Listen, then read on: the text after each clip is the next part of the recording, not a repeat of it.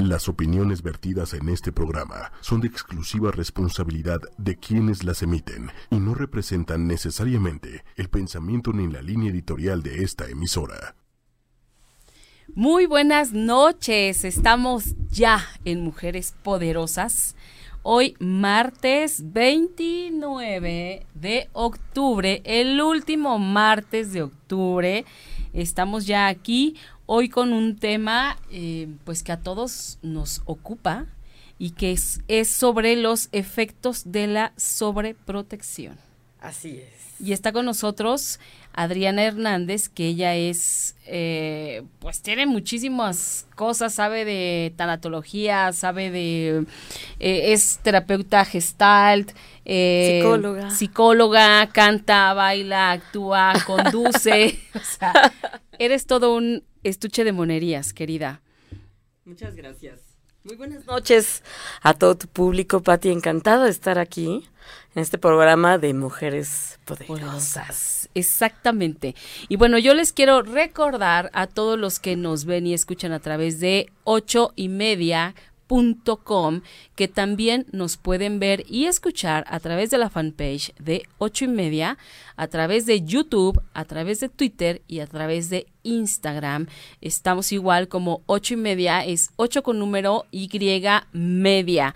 Así que no hay manera de que se pierdan este programa manden sus preguntas, hagan sus preguntas. Yo sé que nos están viendo muchas mujeres que tienen hijos, que tenemos hijos, y la sobreprotección, eh, pues es a todas las edades, ¿verdad? Así es. Así es. Y, a veces no solo con los hijos, sino también con otros miembros de la familia. Así es. Entonces es momento de, de tomar conciencia, es momento de echar mano del tema del día de hoy y de hacer las preguntas que ustedes quieran respecto al tema. Así que bueno, pues vamos empezando, ¿cómo ves, mi querida Adriana? con mucho gusto. Quiero saludar, ya nos están saludando aquí, ya está con nosotros Gisela López, eh, Gabriela Ramírez, Pati Jiménez, que Pati Jiménez nos dice hola. Gaby Ramírez dice buenas noches hermosas mujeres, muy buen tema. Así es, Gaby. Así que bueno, pues vamos, vamos comenzando. ¿Qué te parece si abrimos eh, sabiendo o, comentándonos tú, ¿qué es eso de la sobreprotección? Bueno, a mí me gustaría, em, antes de entrar al tema de sobreprotección, hablar de lo que es la protección. Ok. Si partimos del latín, de la etimología de la palabra, el significado viene de protectio, que significa protección. Y le llaman que es el efecto de la acción de cuidar, de defender, de amparar, de cuidar proteger a alguna persona o algún animal o algún objeto. Ok. Ok. Y después vamos a, a la sobreprotección, que también eh, viene encaminada a esto como un exceso o una alteración de lo que es esa protección. Ok. Y después también tendríamos que abordar al mismo tiempo lo que es la desprotección, que está muy relacionada. Es decir, si imaginásemos, por ejemplo, una balanza en donde pudiéramos poner a la, a la protección al centro y de otro lado de la balanza a la desprotección y del otro lado a la sobreprotección, veríamos que ambas, tanto la sobreprotección como la desprotección, son extremos que si se justamente se eh, excesan, generan muchos problemas. Entonces vamos a hablar que esa sobreprotección es, es muy importante y, es muy trascendente porque no nos damos cuenta, Patti. Pareciera ser que la línea es tan pequeña o tan chiquitita, tan fina, que podemos saltarnos muy fácilmente de la protección a la sobreprotección o a la desprotección. Wow. Entonces, tenemos que como darnos cuenta qué es lo que nos pasa. Yo por eso les pongo ese ejemplo que tratemos de buscar el equilibrio de la protección para ir cuidando esa, esa parte. Y me gustaría platicarles, eh, con todo gusto ir respondiendo preguntas si las hay, pero me gustaría que enfocásemos eh, ver cómo primeramente son los papás sobreprotectores, cómo son los hijos que son sobreprotegidos No sé si alguien de ustedes conozca por ahí alguna mamá sobreprotectora. Sí, Es muy raro. varias. Es muy raro, aquí no ocurre. Casi no. Normalmente. Sí, desafortunadamente sí. Hay mucho. Entonces yo quisiera pedir que se imaginasen o trajeran a su mente aquella persona que es sobreprotectora. Seguramente conocen a alguien o ustedes en algún momento han caído en esa sobreprotección, porque a todos nos pasa en algún momento Claro. que nos podemos brincar esa línea Sí, y caemos en esa sobreprotección. Entonces pensemos en un papá o en una mamá que son sobreprotectores.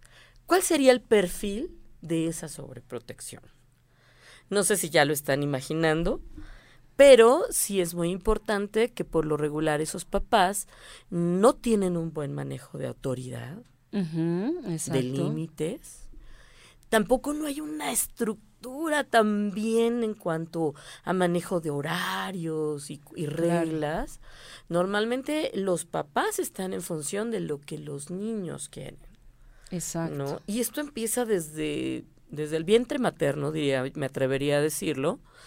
Y posteriormente tenemos, bueno, me acuerdo yo de casos eh, que estando un bebecito recién nacido, si no se le da el pecho inmediatamente, este bebecito se pone hasta negro de coraje porque no estamos respondiendo A su demanda. a su demanda. Ok.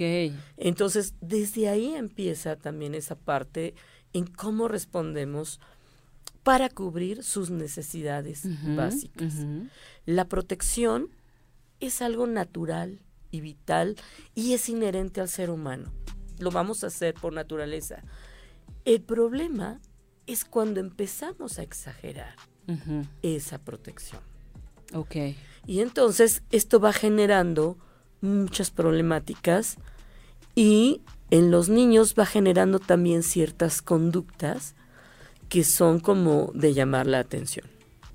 Ok, como por ejemplo, ¿qué pasaría? Bueno, déjame te cuento rápidamente de, eh, de los, termino de decirles de los papás y paso a este punto, Pati. Ok. También estos papás son altamente permisivos, muy consentidores en exceso, son proveedores hasta de lo que no necesitan. Este, no sé, les dan mucho, mucho, mucho, mucho. No Mucho lo necesitan más. mucho más. Y ni siquiera lo piden como lo de Exacto. decir. Y acaban no valorándolo también, ¿no? Este, también eh, son muy controladores, ¿sí? Wow. Estos papás así como que tienen esa necesidad de, de un amor tan grande por sus hijos que no quisieran que ni el aire les dé. Les Claro. generan como una burbuja en donde no quisieran que nada les pasara. Arman todo alrededor para alejar, digamos, cualquier peligro. peligro ¿no? o riesgo que tuviera. Ok. Y entonces, como consecuencia, imaginen estos niños, seguramente los hemos visto por ahí, que son muy consentidos, Sí. que van a hacer unos berrinches impresionantes. Épicos. ¿Les habrá tocado alguna vez ver algún pequeñito haciendo algún berrinche? ¿Algún berrinche? Mega berrinche. Sí, en las tiendas, ¿no? Es como muy común en las tiendas. Así, No sé Quiero esto. ¡guau! Ajá, exacto. Y los papás muy preocupados tratando de dar y de complacer al máximo sin poner una, una regla, un límite, una autoridad.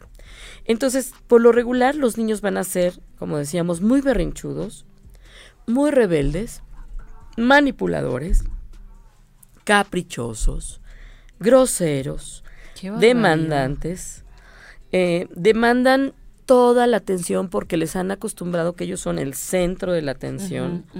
También los han hecho muy dependientes. Mijito, yo te doy en la boca para que tú no te canses. Claro.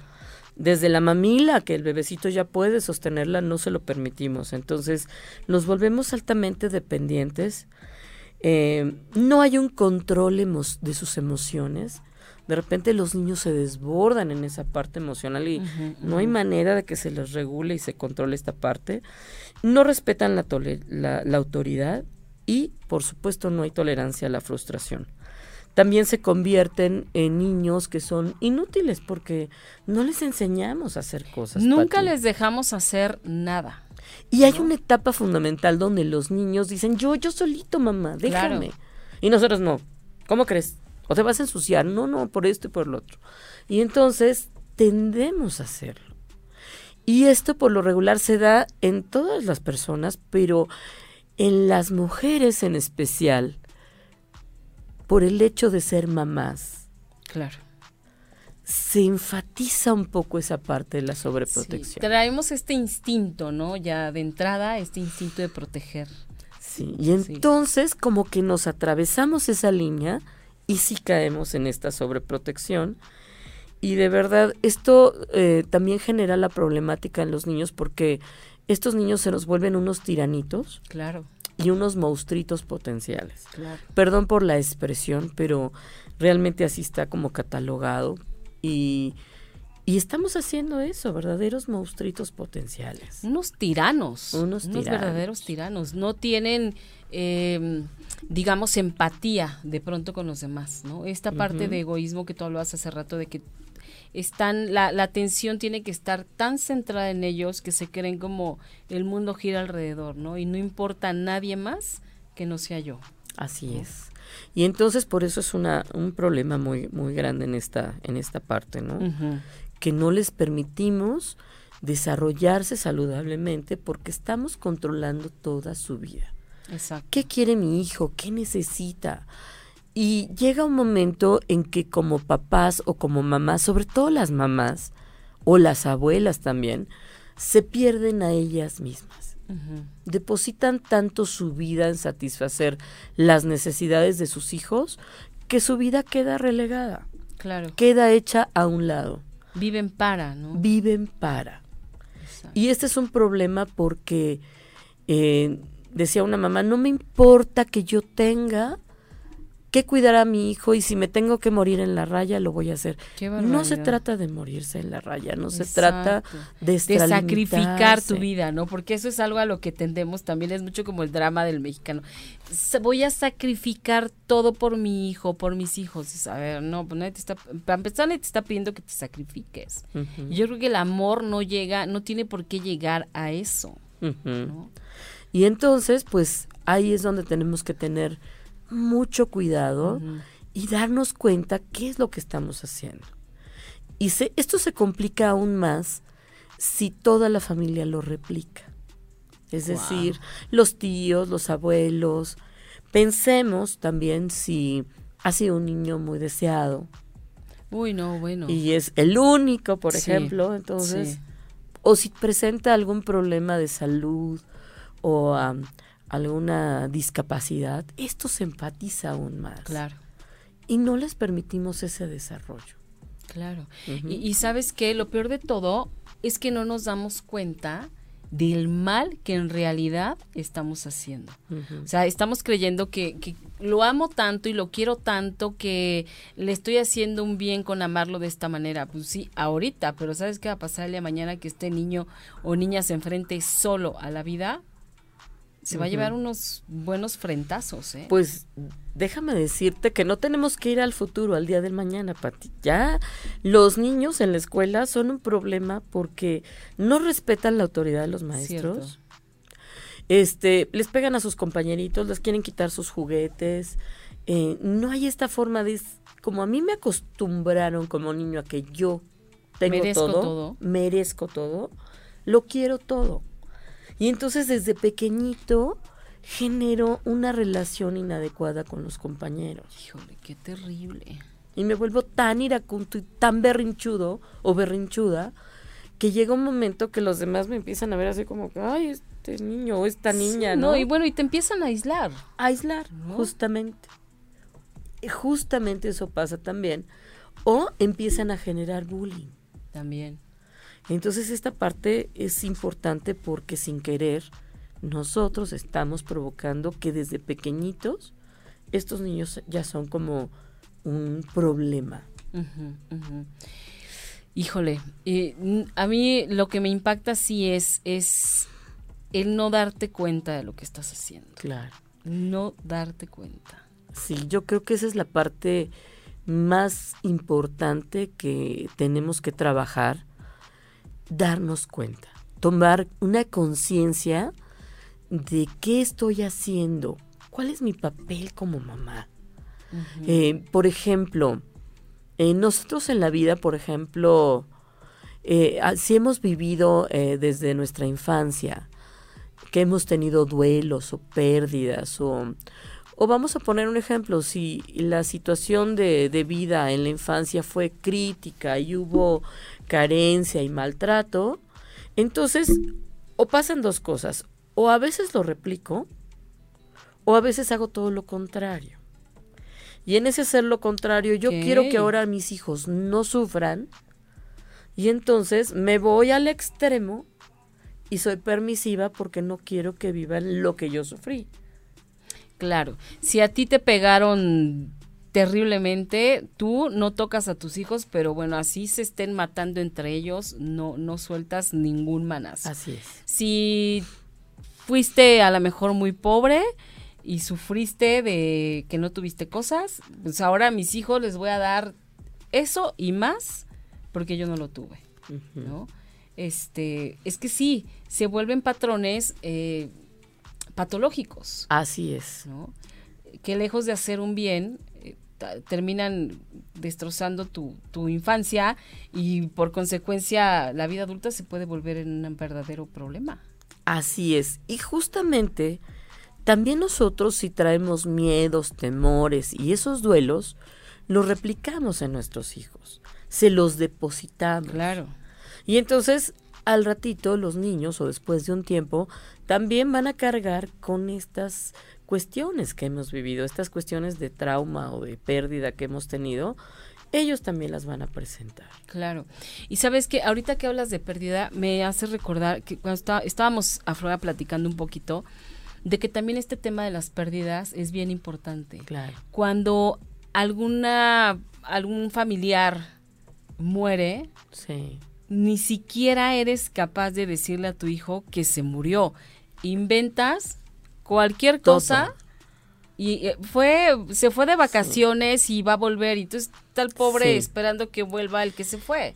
La mamá o la familia sobreprotectora, como no quieren que sus hijos sufran, lo que hacen es aislarlos o mandarlos a otro lugar. Vamos a pensar si un duelo o una pérdida muy fuerte es no, yo no quiero que mi hijo se enfrente a eso. O murió el abuelito, o murió el papá, o no quiero que lo vea, o inclusive sus mascotas, que esa es una parte muy educativa, importantísima. Yo el pececito, la he sabido de la mamá que va y compra otro. Para que cuando llegue el niño o la niña, ahí esté el o sea, no es el no es el que se va, el que estaba, o sea, es uno igual. Sí. no puede ser. Y fíjate que ahí, Patti, este se genera otro tipo de problemas emocionales porque, por ejemplo, si los niños no participan en ese duelo, pensemos que se murieron sus abuelitos y no los hacemos partícipes de ese duelo, qué importante es para los niños poderse despedir. Claro. Claro. Así como de sus mascotas, de todos sus seres queridos. Enseñarles desde pequeñitos a vivir esos duelos, esas pérdidas. Yo he vivido en el consultorio pacientes que llegan y me dicen, es que no enterré a mi abuelo. Es que falleció mi papá y no me pude despedir. Claro. No lo vi, no sé qué pasó. Estoy esperando que llegue, que entre por esa puerta, porque no lo vi. Claro. Y entonces no les damos la oportunidad de trabajar con esos duelos y de que los niños aprendan a vivir esas pérdidas, a llorarlos. Es muy importante que en familia, yo como tanatóloga, pues una parte que trabajo muchísimo, el acompañamiento. Cuando todos lloramos, Pareciera ser que el llanto es, no, no llores, mijito, ay, por, no, no llores. Claro, es importante, llora. Saca ese duelo, trabájalo, porque eso te va a ayudar a liberar muchas emociones y a sanar. Sobre todo, ¿no? Y si es necesario, fíjate que eh, yo conocí a una chica en un taller que tomé hace muchos años la, la hija de esta chica tenía en ese entonces siete años. El papá se murió cuando la niña tenía cinco en un accidente automovilístico. La niña adoraba a su papá, o sea, lo adoraba. Y entonces ella decía, no he sabido, no he podido decirle Claro. que su papá se murió. No sé cómo hacerlo. Y entonces le dije, ¿cómo? O sea, van dos años y la niña no sabe que su papá está muerto. Y me dijo, no. Le dije, entonces, ¿qué es lo que sabe la niña? Que su papá se fue a trabajar a Estados Unidos. Y que desde allá nos manda dinero. Le dije, no. O sea, imagínate. Sí. Muchos les dicen, eh, no se murió, se durmió. Se durmió. Y imagínate que en una consulta un niño me diga, es que tengo miedo a dormirme porque me voy a morir. Porque o no quiero que no, desper- no ya se no voy a duerman". aparecer. Abriéndole los ojos a todos, no se duerman porque se van a Sí, morir. no, qué barbaridad. Entonces los confundimos y les generamos otro tipo de creencias. Entonces también, fíjate que esa parte es muy importante, Patti, porque va a haber muchas variantes de educación dependiendo de la cultura. ¿sí? No es lo mismo eh, cómo educamos en la ciudad o en provincia claro. o en otro país. Claro. Vamos a tener costumbres, eh, creencias que nos van a hacer que caigamos en esa cuestión. Aquí lo que tenemos que hacer es centrarnos en qué queremos para nuestros hijos. Lo más importante es que ellos se puedan desarrollar, que crezcan saludables. Creo que es como una meta de, de todos Claro. Independientemente de la cultura, pero sobre todo darnos cuenta qué nos está pasando a nosotros. Es decir, qué cosas traigo yo que tengo que trabajar conmigo misma o conmigo mismo para que yo lo separe en una terapia y le permita a mi hijo estar libre de eso que yo traigo. Claro, porque mira, a mí me impactó tanto eh, lo que te acabo de contar de, de la niña que creía que su papá trabajaba en Estados Sí, Unidos, claro. Que yo decía, ¿qué va a pasar? Ahorita la niña la puedes engañar fácilmente y, y decirle, y al rato que la niña diga, pues quiero hablar con mi papá, si hay teléfonos, Sí. quiero hablar con él, que me O mande una buscarlo. foto. ¿No? Sí. Entonces, este, o sea, no los hacemos fuertes.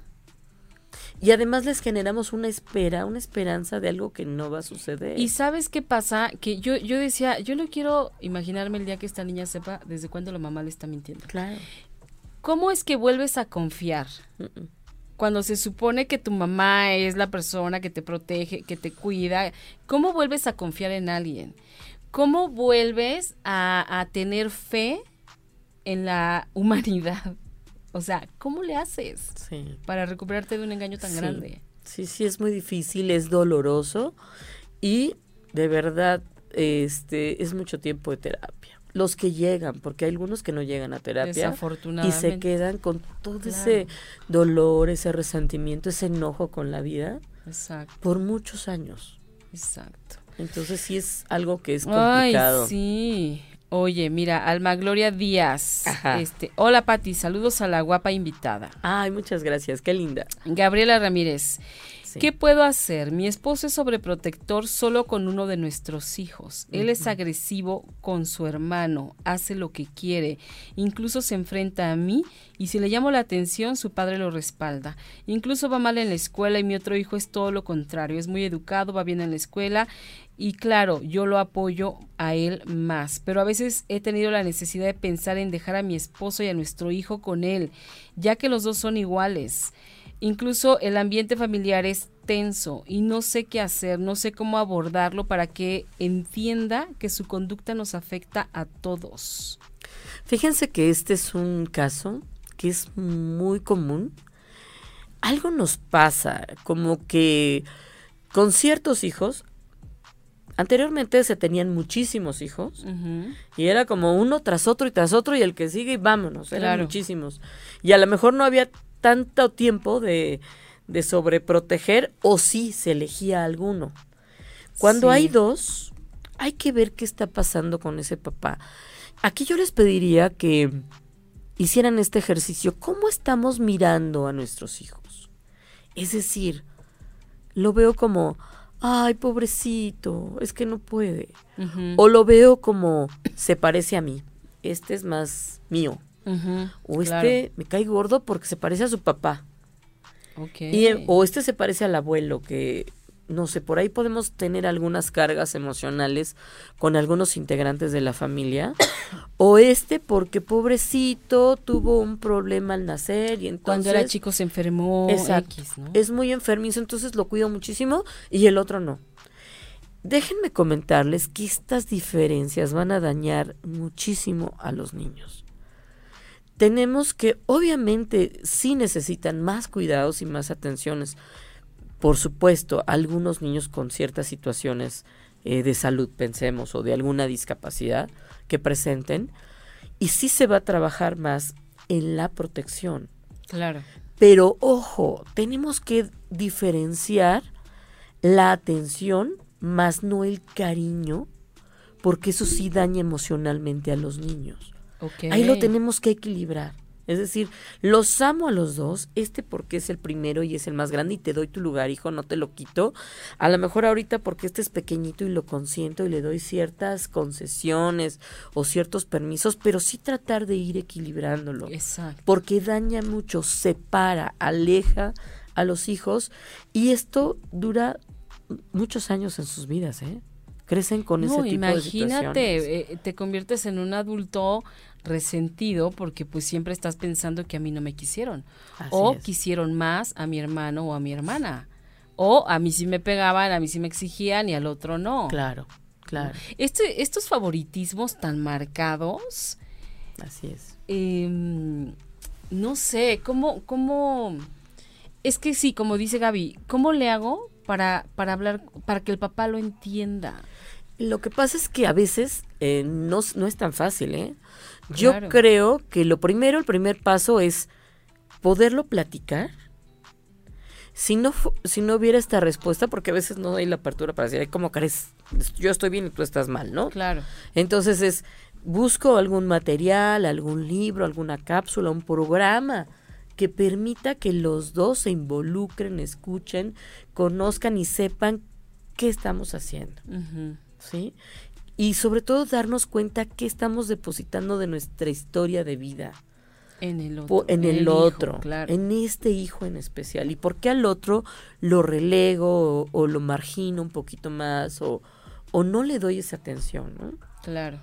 Entonces, sí hay que platicarlo. Yo te lo sugiero, Gaby, no sé si te sirva esta cuestión, pero sí hay muchos libros, hay muchas colecciones de escuela para padres en donde ustedes pueden eh, eh, buscar estos tipos de, temas y otros más para que investiguemos. El conocimiento es una base fundamental para saber qué estamos haciendo, porque nadie nos enseña a ser papás.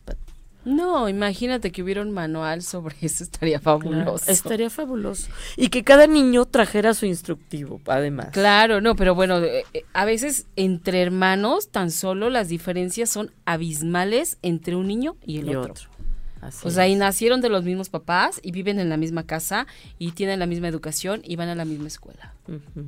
Y nada que ver. Sí. Nada. O sea, yo, por ejemplo, mis hermanos, yo soy la única mujer. Tengo tres hermanos. Somos los tres totalmente distintos. Nos dedicamos a cosas abismalmente diferentes. Claro. Y fuimos educados por los dos mismos padres, ¿no? Y por ejemplo, a ver, ¿qué onda con los hijos únicos? Porque ahí es inevitable que tu atención esté, se vaya para otro lado. O sea, tienes uno. Claro. Entonces está bien cañón. Depositas en él. en él depositas todo. todo. O sea, pobre. Sí. Sí, fíjense que este cuando hay un segundo, un tercer hijo, este, podemos practicar, ¿no? Dicen con el primero y de hecho los hermanos, si les preguntas al mayor, dice, el mayor dice, no, pues es que a mí, este, me sobreprotegieron y no me dejaban hacer nada y que no sé qué. Claro. El de en medio se va a quejar porque va a decir, no, pues a mí ni me hacían caso porque cuidaban mucho al grande y al chiquito. Y además me dejaban, no sé, me tenían así como relegado. Y el chiquito también se va a quejar porque va a decir, se va a quejar, ¿eh? a pesar de que era el consentido, pero va a decir, a mí me dejaron la cuna vieja y toda la ropa vieja de todos. La carriola vieja, la andadera usada. Ajá. O sea. Van a ser muchas situaciones, pero yo creo que lo mejor es la comunicación y el conocimiento. Exacto. Aliarse, no tenemos por qué pelearnos y mucho menos en pareja. Es hacer la invitación, vamos a platicar, vamos a comentarlo y si además ampliamos las redes de apoyo con la familia, va a ser más fácil. Si, por ejemplo, eh, el esposo no está de acuerdo o no quiere hacerlo, amplío la red de apoyo con los abuelos o con los tíos y les empiezo a decir, tenemos que lograr que estos hijos se sientan igual en cariño, igual en derechos. Obvio no en atenciones, porque cada uno por sus edades requiere atenciones especiales y protección Exacto, especial. Sí, claro. Pero sí hablarlo y sí comentarlo para equilibrar un poquito. ¿Se acuerdan de que les comentaba de la balanza? Cuando la balanza se inclina más, cuando empezamos a sobreproteger o a desproteger, hay que ir equilibrando. Va- Vayamos equilibrando hasta lograr esa protección para ambos. Y sobre todo hablarlo también con ellos, para que no lo resientan tanto, porque sí les afecta. Y hablar con ellos te refieres a hablar con los hijos, ¿no? Hablar con los hijos. Exacto. Y hablar con la familia. Sí, porque de repente yo he visto hermanos en donde las rivalidades son tremendas. Sí. Es un tremendas. odio y un, un resentimiento por años. Sí. Dices, ¿cómo es posible? ¿No? Que se genere este tipo de dinámicas y es precisamente porque nosotros, consciente o inconscientemente, les voy a explicar un poquito, la conciencia la hablamos como un me doy cuenta de que estoy haciendo esto y la inconsciencia como no me estoy dando cuenta. Y a veces no me estoy dando cuenta y lo estoy haciendo. Exacto. Fíjate, ahorita me, me viene a la mente que lo escuché eh, de broma en una, en una familia, pero es verdad. O sea, ella decía, el, el hermano, o sea, eran tres hermanos. eh, la primera había sido mujer, los otros dos habían sido niños. Y el más chico decía, es que aquí se nota quién es la consentida. La consentida es ella. Y yo decía, pero ¿cómo te puedes dar cuenta? Y me decía, porque si te fijas en los álbumes familiares, hay muchas fotos de ella. Luego del que sigue hay menos. Y de mí apenas si me tomaron. Claro. O sea, dices, pero es que también viene esta parte de que como ya vas agarrando experiencia, el primero no tienes experiencia. claro, cometes todos los errores. Bueno, hasta estornuda y corres a llevarlo al doctor, no, se me vaya, no sí. se me vaya a resfriar. El segundo ya como que dices, nada, no pasa nada. Y el tercero dices, nada, bueno, ya, no le va a pasar nada, déjalo Claro. que siga estornudando, ¿no? O que siga llorando, no pasa que nada. siga llorando, no se va a morir, ¿no? Ajá, ajá. Entonces, también esta parte es la que como papás, creo, eh, también debemos aprender a equilibrar, porque Sí. nosotros lo hacemos eh, porque aprendimos a no ser tan encimosos, ¿no? Pero ellos no lo pueden ver así, o sea, los hijos no lo pueden ver así, o sea, los hijos lo ven como, a mí ni me pela. ¿no?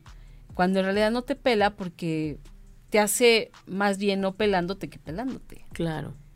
Fíjate que otra cosa que también creo que es importante, Pati, comentar para todas estas mujeres poderosas, eh, de verdad es em, darnos cuenta, volvemos al tema de la, de la conciencia, de cuáles son las cosas que estamos em, como de trasfondo. A ver si me puedo explicar mejor. Como en esta parte de cuando yo doy el amor a los, a los hijos, digo, quiero ser la mejor mamá. Estoy hablando a lo mejor de un vacío interno Ah, ok. o de una necesidad de yo ser importante. Ok. Entonces, quiero ser la mejor mamá y como si antes no lo fui o no fui tan importante, hoy para mi hijo soy indispensable. quiero ser lo más importante que él tenga y nadie va a poder hacer lo que yo hago por él. Sí. Entonces, genero, en lugar de un vínculo afectivo saludable, genero un apego negativo. Una un apego, codependencia, una digamos. codependencia. Y entonces eso pues este no es no es tampoco tan sano. No, no, no, no, porque entonces, imagínate, es que eso también impacta en las relaciones que tú tengas después con las otras personas. Claro. En las parejas que eliges también. Sí, claro. El, el mamitis o el papitis, ¿no? ¿Tiene mamitis o tiene papitis? O tiene papitis. O, o te dejas pisotear por la pareja. Exactamente. También. Sí, esa es otra cuestión. Que nosotros cuando, o bueno, las personas cuando tienden a, a esta sobreprotección, sin querer, generan que para que me acepte el otro, pues tengo que decir que sí a todo, Claro. o no me defiendo, o todo lo contrario. Volvemos a lo mismo. Todos tenemos en algún momento estas tres áreas, protección, sobreprotección o desprotección. Pero el que sobreprotege se va preponderantemente a esa área y eso es lo que predomina. Entonces vemos a la larga, pues sí, situaciones más críticas, sobre todo estaba teniendo un programa con, un programa, un taller para adolescentes y platicábamos. Ellos se quejaban porque decían, es que no nos dejan salir, no nos dejan hacer, este, nos quieren que nos den los teléfonos y nos quieren estar checando todo el tiempo. Y me harta mi mamá y mi papá porque no me dejan ser. Y entonces decíamos ahí, tiene que haber un equilibrio porque, porque también la situación es una realidad social la que estamos viviendo, claro, muy crítica, de violencia, de peligros, de riesgos y los chicos, los adolescentes, están en esta etapa de a mí no me va a pasar. Exactamente. Yo, a todos les pasa, pero a mí no. A mí no me pasa nada. No me pasa nada. Y entonces sí se llegan a poner en riesgo. Entonces decíamos ahí, ¿cómo equilibrar tanto estos adolescentes con los papás para cuidarnos? Y para que el papá no sea tan sobreprotector y le permita tener con libertad esa cuestión. Y entonces era ir como un estira y afloja. Es decir, si cumples con tus cosas, ok, va a haber permisos. Pero también necesito saber dónde estás para saber, ¿quieres ir a una fiesta con quién? ¿A dónde paso por ti? O etcétera, o alguien te trae. En fin, buscar la forma de que el papá esté tranquilo que conozca a sus amigos o al novio o a la novia, que sepan en qué lugares están moviendo, si van a un cine, a una plaza o a la, visitar a alguien, que, que sepan en qué lugares se, se encuentran para que también ellos vayan equilibrando esto. Claro, y aquí sí es hablar con ellos, porque eh, ellos lo toman como, ay, no me dejas ser, no me dejas vivir. O sea, es sentarnos y explicarles, a ver, mira, la cosa está así y tú lo puedes saber en cuanto enciendas la televisión, te vas a dar cuenta de todo lo que está pasando. Lo hago por, por seguridad de toda la familia, no porque yo quiera estar sobre ti. O sea, estos son como casos extremos en los que sí hay que estar como súper, súper encima y encima y encima, ¿no? Y no es sobreprotección, aquí es protección, diríamos. Es protección. Es protección porque es una realidad los riesgos a los que se están enfrentando. Y que lo estamos viendo, por ejemplo, eh, los chicos que están ahorita incursionando más en, en alcohol, en drogas, en un sexo que a pesar de que hay tanta información sobre la protección, no lo están haciendo. Entonces, no les importa. No les importa. Entonces, por ejemplo, me he topado con niñitas, digo niñitas entre 11 y 14 años, que ya son mamás de bebé Qué barbaridad. Pero además tienen un bebé especial. Claro, pues es que la edad. Y entonces dices, ¿cómo es posible? pues sí, porque están consumiendo drogas también. Claro. Como un divertimento. Yo ya quiero ser grande, quiero fumar, quiero tomar, quiero salir al mundo porque he estado muy encerrada. Mis padres no me dejan ser o me quiero ir de la casa. Claro. Y ahí en los efectos, los chicos de verdad sí se exponen y hemos tenido casos críticos cuando han sido muy sobreprotegidos que llegan a presentar crisis de ansiedad o de angustia o depresión o en casos más críticos conductas suicidas. Qué barbaridad. Se ha elevado el índice de suicidios en México y también en muchos países por este tipo de cuestiones por este y por muchos otros factores, pero sí es importante que lo platiquemos porque de repente el papá sobreprotector está como tan encima de que llega un momento que asfixia a la persona. Entonces la persona quiere salirse, quiere vivir su vida y quiere irse de la casa porque está fastidiada de esa sobreprotección. Claro de los que se pueden liberar, porque los otros se quedan ahí para toda la vida, ¿eh? Bueno, y son los que tienen 40, 50 y siguen en su casa. Así es. ¿No? Pero fíjate, curioso, o sea, me haces acordarme de que también la, la desprotección también genera un daño, digamos, eh, bueno, te pongo el ejemplo clarísimo. Eh, mi hijo tenía una amiga que vivía en un, en unos en un edificios, ¿no? En edificios. Entonces eh, resulta que yo un día voy por él y había muchas patrullas afuera y había mucho movimiento en la calle. Entonces ni siquiera pude entrar al estacionamiento, sino que ya le hablé y le dije, oye, estoy aquí afuera, ¿qué pasó? Entonces ya bajó y todo el rollo y resulta que el vecino de arriba, el niño, se había suicidado pero se había suicidado porque no vivía con la mamá. La mamá vivía con otra persona. ¿Ok? Y entonces el niño, pues lo, lo relegaron a la casa del, del- de la abuela materna, mientras la mamá vivía Claro. con la pareja en Su otro vida. lado, ¿no? Y entonces el niño pues dijo como, ¿por qué? ¿No? ¿Por qué no me haces caso? ¿Por qué no me pelas? Y fue y se colgó en la casa de la mamá, Sí, ¿no? Y dejó una carta en donde él explicó todo esto, sí. ¿no? O sea, También hubo otro caso, no sé si ustedes se recuerden o lo llegaron a ver por ahí en las noticias, de igual una mamá que le prohíbe a su hijo adolescente que dejara el celular, que ya era tiempo de que lo dejara. La mamá iba manejando y se lo quita. Entonces el hijo lo que hace es sale corriendo en un cuando iban atravesando por un puente y se avienta del puente. Y ay, este odio, mamá, porque me quitas, o sea, como una intolerancia. Y ahí entramos a otro tema también de la tecnología, ¿no? Que tiene varias aristas, claro. que es muy importante, pero medirla. Pero vamos también a esa cuestión de que a veces somos tan controladores, o ya sea los padres o los hijos, Ay, sí. y entonces caemos otra vez en los extremos. Los extremos nos van a generar una problemática, una patología muy importante. Este tema de la pro- sobreprotección pareciera ser algo muy sencillo, pero tiene una trascendencia tan importante, Pati, tan grande. Las dimensiones a las que nos vamos es muy fuerte. Sí. Y aquí hablando de esto, quisiera comentar que justamente la desprotección y la sobreprotección son parte del estudio de la psicología, de la psicopatología criminalística. Ay, no, bueno, qué peligro. Así es. Así es. Entonces, tenemos que tener mucho cuidado con esto.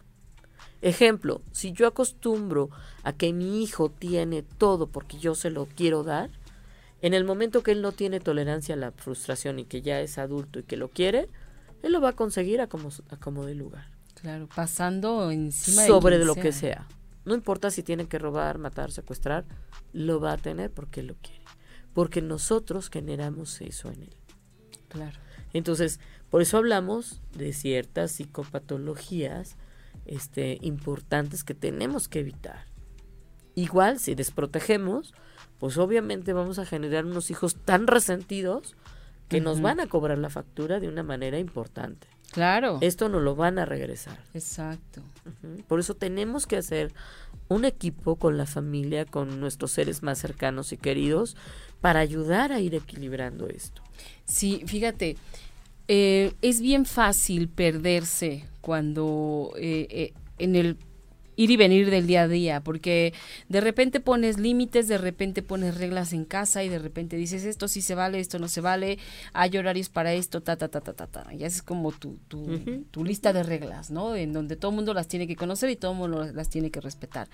Pero de pronto en este ir y venir, el trabajo, la locura, el dinero, los quehaceres de la casa, que se te hace fácil de pronto, si le diste permiso de ver televisión hasta las 8 de la noche y ves que está ahí, son las ocho y cuarto y no se quita, tú estás tan cansada, tan Sí. harta, Sí. tan agotada, o traes 20 mil rollos eh, del trabajo o con el marido o tuyos que dices, ay, ya me vale, ¿no? Y entonces, pum, empezamos a no, a no, nosotros ser los primeros en no marcar estas faltas. ¿no? Así es. Y entonces al niño es como bien fácil, ay, pues al fin mi mamá está bien distraída, o sea, al fin mi mamá ni me ve. Pero aquí se trata también de hablar, a ver, tú sabes, o sea, de crear esa responsabilidad. Yo no te tengo que venir a decir que a las 8 se acaba tu tiempo. Claro. Tú ya lo sabes. Tienes que ser honesto y, Y respetar y ser responsable de lo que aquí se trabajó, Sí. ¿no? Es que es bien fácil perderse. Y fíjate que también, Pati, no sé si eh, nuestros radioescuchas también lo creen, pero justamente estamos viviendo una, en una sociedad en donde tanto papá como mamá tienen que trabajar Claro. ya.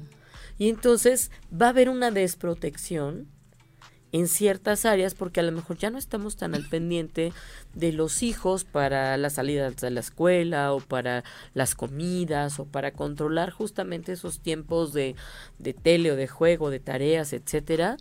Y de repente caemos en, pues, ¿cómo sobreprotejo a mi hijo? Pues como no estoy con él, acabo dándole, pues todo, lo físico, lo material, ¿no? Exacto. Para consentirlo y para compensarlo un poco.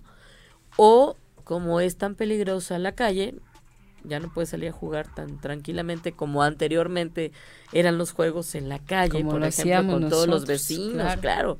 No sé, jugar esos juegos tan padres que eran como, este, no sé si te acuerdas tú, Avión, el ¿no? avión, este, Eh, y, eh, escondidas, la cuerda, este, Sí, sí, sí. tantos juegos, el burro entamalado, el fútbol americano, no sé. claro. Y ahora dices, pues por ese miedo agarras y dices, no, pues mejor que tú esté metido en la computadora y lo dejas.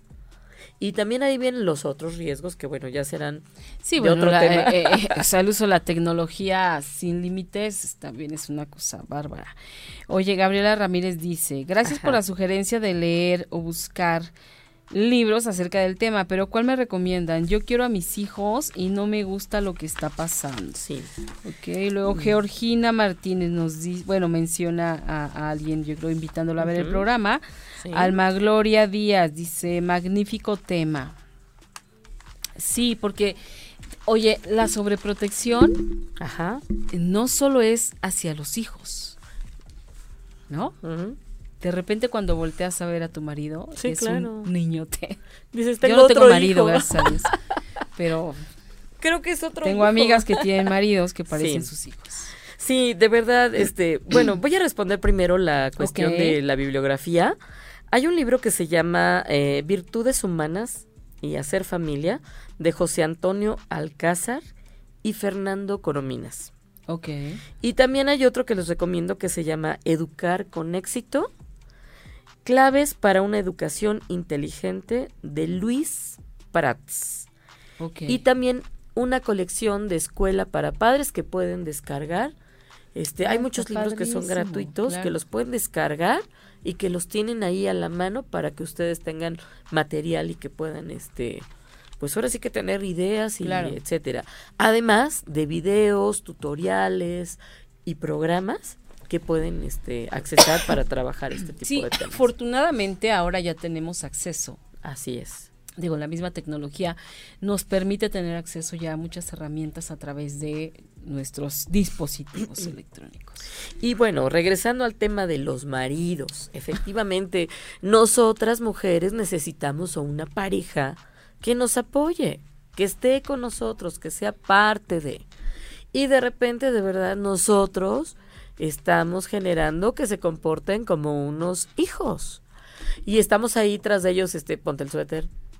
Y efectivamente sí les pasa, ¿eh? No, bueno, el otro día una amiga me dice bien digna, no le ayudé, como estaba yo enojada, no le hice la maleta. Ajá. Y yo, ¿cuál maleta? ¿No ves que se iba de viaje de trabajo y no le hice la maleta? Dije, ¿cómo tú le haces Claro. la maleta a tu marido? Sí, yo le pongo todo lo que se tiene que llevar. Dije, no, bueno. Ajá, claro. pues, No, puede ser. sí se nos da, este, porque somos, eh, eh, por esa cuestión de ser maternales y, y cuidar a los hijos, también queremos cuidarlos a ellos. Y de verdad, nuestras, pa- yo, me, yo he caído, debo de confesarlo que de repente a mi esposo le digo, oye, llévate la chamarra o la bufanda o una chalina porque va a ser... Ah, ¿qué? ¿Tú eres mi mamá? Ok, me responde también así. Y entonces le digo, y yo por digo, digo, ay, sí es cierto, a ver, contrólate, contrólate, porque como les digo, es tan pequeña la línea y Claro. saltas. Dije, es verdad, que asuma sus consecuencias. Pues sí, ya y efectivamente frío, pues, después estaba pena. muriendo de frío y dijo, ay, ¿por qué no te hice caso? Claro, a mí me parece que es empezar a hacernos cargo y enseñarles también a nuestros hijos a que se tienen que empezar a hacer cargo de ellos mismos, ¿no? Sí. Y aquí, pues va a sonar feo y a veces nos duele, pero si se da un frentazo, si Sí. se equivoca, si la riega, si se siente mal, porque solo así, dejarlo. solo así va a aprender. ¿no? Así. Hay que dejarlo. Solo así, hay que dejarlos. O sea, porque Sí. aparte no podemos estar todo el tiempo detrás de ellos, de entrada. ¿no? Hay chavitos que son súper independientes eh, porque les han enseñado eso, a valerse por ellos mismos. Si están chiquitos, y ya hacen sus cosas y ya ven sus horarios y ya ellos Sí. toman hasta decisiones con Así respecto es. a sus actividades. justamente que este sería uno de los objetivos que si ustedes observan, por ejemplo, un pequeñito que no se lo ven hasta en el parque, que le da miedo subirse a una escalera y le mostramos cómo hacerlo y lo entrenamos a que lo haga, lo va a lograr y se va a divertir en grande, a diferencia del niño que está llorando porque su mamá lo tiene que subir y lo tiene que echar y lo tiene que cuidar y lo tiene que ver y la mamá está sufriendo porque se va a caer y se va a pegar y está pensando todo lo malo que le va a pasar. Claro. Entonces, este niño ya está miedoso y en lugar de divertirse, la pasa muy mal. Dependiendo, dependiendo de la mamá todo el tiempo para estar para jugar. No, y la pasan terrible porque volvemos a lo mismo. De pronto, a ver, esto pasa cuando está la mamá. Imagínate cuando no está la mamá, ¿qué hace el niño? No se sube, no juega, se aísla, se burlan de él porque, ay, parece niñita, porque así son los niños. Sí, claro. Este, no brinca, no baja, no sube, es, es, no, no, hagamos ese daño, no hagamos ese daño, seamos también nosotros más, eh, practiquemos el desapego en ese sentido. Así es. Y yo creo que esta es la parte más importante de, de esto, porque de ahí deriva todo, ¿no? Este, aquí traigo yo unas, unas cosas que les escribí. Que es como, lo primero que les pongo ahí como tips o como una propuesta, no sé, a reserva de lo que ustedes piensen y crean, es la autoobservación. ¿Qué me pasa a mí? ¿Qué tipo de mamá soy? ¿Soy mamá policía? ¿Soy mamá helicóptero? Como decíamos hace un rato, ¿estoy al pendiente de todo mi hijo? ¿O soy tan despegada y tan desprotegida que lo dejo ahí claro. botado y que haga lo que quiera y el niño se atraviesa la calle y ni siquiera me doy cuenta o lo tengo en el piso y estoy en el celular. O sea, ¿qué estoy haciendo? ¿Qué tipo de mamá soy? Después, trabajar con mis miedos y temores. De verdad, asistan a una terapia psicológica. Pareciera ser que, que la terapia psicológica no la estamos viendo como, como algo importante y, y lo, entiendo porque nuestra cultura primero es la parte médica y eso vamos al médico ya que tenemos el problema encima. sí, sí, ya que estás enfermo. Antes ya nos tomamos las recetas y los menjurjes y la medicina toda la farmacia que, había en tu casa te la echaste. Y después lo emocional lo dejamos. Entonces, trabajemos si traemos algún duelo, de verdad es muy importante esto. Déjenme decirles que la calidad de vida es muy importante cuando trabajamos, me tocó trabajar con una señora que ella llevaba 20 años por un duelo de su mamá. Ella era hija, eh, era, la, era la mujercita la más pequeña de cinco hermanos. Y cuando muere, la mamá le dice, tú vas a cuidar de tus hermanos. Y entonces esta niña la acostumbraron, como su mamá le dejó esta cuestión, que ella fuera como la que tenía que atender a los hermanos, como la sirvienta de los hermanos. Y entonces pasaron 20 años y estaba en un duelo terrible, odiando a su mamá porque le había dejado esa cuestión. Y entonces cuando lo trabajamos en una terapia, lo resuelve en siete sesiones y me dice, Adriana, ¿cómo es posible? ¿Por qué no vine a una terapia? Tuve muy mala calidad tantos años. Es muy importante que acudan a terapia y trabajen eso. Claro. Este, vamos bien, si tienen alguna pregunta o que agregar algo. Tenemos cuatro minutos. Ok, entonces después tenemos que este tratar mm, de, de dejarlo ser. Aquí tenemos que aprender a divertirnos con nuestros hijos, a jugar, a cantar, a bailar, a descubrir sus talentos, a permitir que se ensucie, que haga, que dibuje, que... Porque a veces decimos, no, no, te comas así la comida porque te vas a ensuciar. O no hagas, no te salgas de esto, tienes que hacerlo como yo te digo porque... No te salgas de la rayita. O yo te hago las tareas porque tú las haces muy feas, ¿no? Entonces, llega un momento que de verdad somos tan invasivos que les coartamos su libertad. Claro. Entonces, dejarlo ser. El respeto es muy importante y la autoridad. Tenemos que tener una muy buena autoridad. La autoridad no entendida como un autoritarismo, sino la autoridad viene de autum, que significa deja crecer, sé una guía para tu hijo. Entonces nosotros tenemos que aprender a hacer esa guía y ese acompañamiento. Elevar su, autoestima, educar en valores, que es una cosa súper importante, la valentía, la paciencia, la tolerancia, enseñar a, asumir las consecuencias de sus actos y ayudarlo a, sus- a- lograr sus metas, sus sueños, sus objetivos. Claro. Ay, Esa eso parte importante es. Súper importante. Sí. Medir sus riesgos. A, a mí me parece que, que cuando les, eh, esta parte, cuando ellos van viendo acerca de sus logros y los dejamos y ahí es donde, donde ellos empiezan a adquirir eh, seguridad Así es. de que ellos solos yo puedo. pueden. Yo puedo. Exacto, pero no coartarse. De repente tienen un sueño y ¿cómo crees? Sí. Ay, ¿cómo crees? O tienen una iniciativa y los papás, qué miedo, ¿no? No te va a salir, no lo ajá. hagas. Y cumplirles, porque muchas veces ellos quieren hacer algo y, y por salir nosotros del paso, sí, Sí. sí, yo, yo te llevo, yo te ayudo, yo y jamás ayudamos y jamás llevamos. ¿no? Entonces sí también es esa parte de implica también darte darte el tiempo, digo, pues también para eso tuviste hijos, Claro. me parece. Ser mamá, yo creo que es también un regalo muy importante y, y de verdad disfrutar a nuestros hijos. Es importante, a lo mejor postergamos cosas, a lo mejor decimos, es que yo quería estudiar mi carrera y fui mamá, bueno, me adelanté, pues no pasa nada. Claro. Soy mamá y después retomo mi carrera. Exacto, va a llegar un momento en que ellos ya ni van a estar o tu hijo ya también va a agarrar su rollo y se va a ir y es cuando es tu momento. Así Cuando es. dices, ah, ok, ya, ya hay espacio, Sí, ya tengo más es. espacio para mis cosas, ¿no? Pero hay que, a mí me parece que, que hay que vivir cada etapa que nos va presentando Sí, la vida de la es. manera que nos la presenta, ¿no? Y disfrutarla, porque pues padecerla, de todas maneras la tienes que pasar. Claro. Y si la pasas padeciéndola, Pues sí. es que desperdicio. Mejor que sea de la mejor manera. Sí, francamente. Bueno, y pues ya estamos a nada de irnos. Ay. Leti Pérez nos dice felicidades, excelente tema.